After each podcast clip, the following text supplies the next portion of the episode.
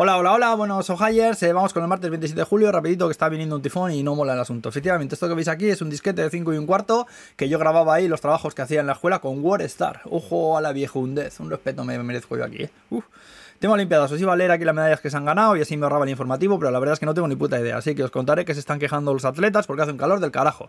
Tokio y en verano, calor, no se podía saber. Lo que sí que probablemente no sabíais es que las medallas están hechas de teléfonos y ordenadores reciclados y que los árboles de los que se sacó la madera con la que montaron los aros olímpicos en la ceremonia de apertura fueron plantados en las Olimpiadas de Tokio en 1964, que les dijeron a los atletas de entonces, traeros semillas de vuestros países, los plantaron, salieron árboles y de ahí. El tío Tosca, eh, las movidas que os enseña, eh.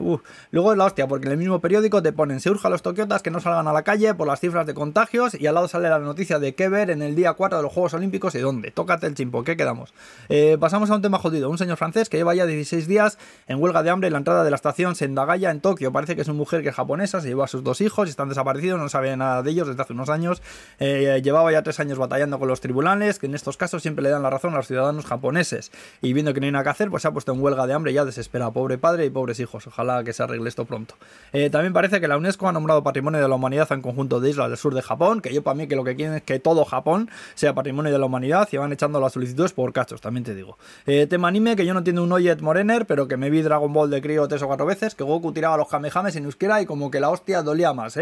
Ojo ahí. Bueno, pues Kimetsu no Yaiba, que esa también me la he visto con Kota, que hay rumores, rumores de que la segunda temporada se estrenará por fin este año en otoño. Eh, va de un cazademonios, que su hermana es una demonia también, pero qué buena, eso dicen. Pero pues acaso le han puesto una hostia en la boca para que no muerda, no voy a ser. Bueno, pues eso, Beldo, que mola también.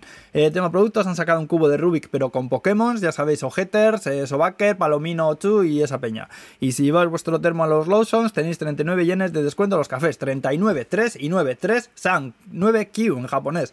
Todo junto se lee Sankyu. Gracias en inglés. Toma la chispa. Y bueno, ya estaría por hoy. La palabra del día sería wakuchin, que significa vacuna. Y la frase de ejemplo es: Mañana me ponen la segunda wakuchin y probablemente doblaré servilleta hasta el viernes. Pánico, tengo pánico. Uf. Hala pues, hacer ricureces, os quiero a veces, y a veces, y ahí no a todos, y a algunos, no sé, yo que sé, adiós, me voy, adiós.